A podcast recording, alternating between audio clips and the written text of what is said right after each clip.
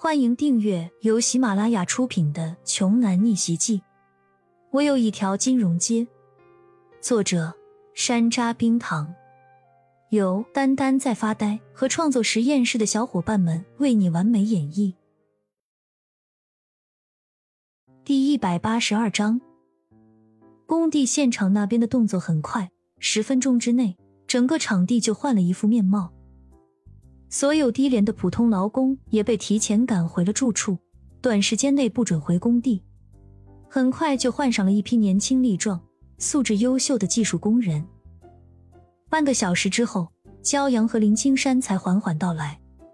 林青山做事一向雷厉风行的，下了车，他完全不给对方一点反应的时间，直接对现场的工人们呵斥勒令的说道：“所有人听好了。”都给我站在原地，不许动！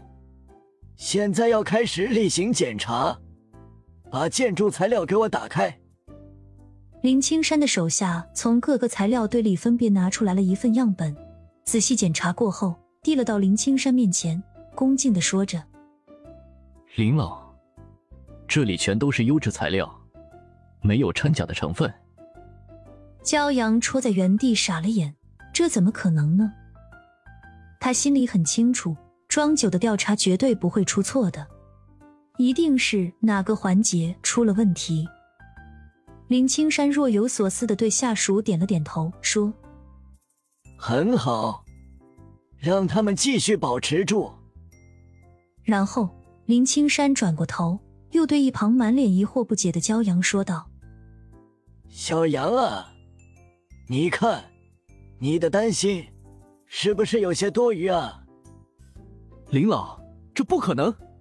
焦阳面露焦急之色，还准备说些什么的时候，林青山抬起手掌，打断了焦阳的话：“年轻人对工程项目上心是好事儿，你这种负责任的精神要一直坚守下去才好啊！走吧，咱们爷俩再回那边好好聊会儿天。”看着林老泰然自若。平淡轻松的表情，焦阳这才恍然大悟的明白了过来。恐怕自从他们一出家门，他们展开调查行动的信息就已经泄露出去了。对方应该就是趁着他们路上的那点时间，提前做好了准备。单从这一点上也看得出来，对方是应付上面各种突发检查的老手了，而下面的人也是十分训练有素、经验丰富的。回到车上。林青山的脸色才瞬间拉了下来，寒声的对焦阳说：“陆源和洪宽真不愧是两只老泥鳅，滑溜的很啊！看来这俩老油条早就在咱们的身边安插好了眼线了。”焦阳也是一副愁眉苦脸的模样，他觉得多亏林青山信任自己，如果要是换做了别人，遇到这档子事儿，恐怕这会儿早就和焦阳吵得翻天覆地了。林老，那您能想到谁是他们的眼线吗？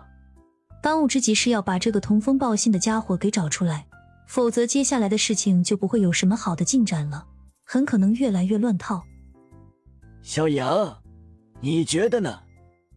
你想想看，有几个人知道我们那个时候要出门的？林青山之所以会反问焦阳，因为在他看来，以焦阳的智力，想到这个通风报信的人是谁。并不是什么多困难的事儿。焦阳只是在大脑里简单的做了一个排除法，知道他们出门的也就只有林青山的秘书，还有司机和蒋秋三人。秘书一直在林青山身边，根本就没有机会通风报信；司机开着车也没有触碰过手机。那么剩下的只有在门口蹲守了好几天，佯装声称是要感谢焦阳，想要请焦阳吃饭的蒋秋了。怪不得呢，我一直就觉得不对劲儿。这么多年一直没有联系的初中同学，为什么会变得对我这么热情呢？一开始我压根就没想到，他居然会是陆源他们安排过来的。焦阳恍然大悟，难怪之前在地下全场的那一次，蒋秋会询问自己的背景以及自己和林青山的关系，这几天又会在住处外蹲守，而今天见到他们俩说要出门处理要事。他还一个劲儿的死缠烂打，非要跟着他们不可。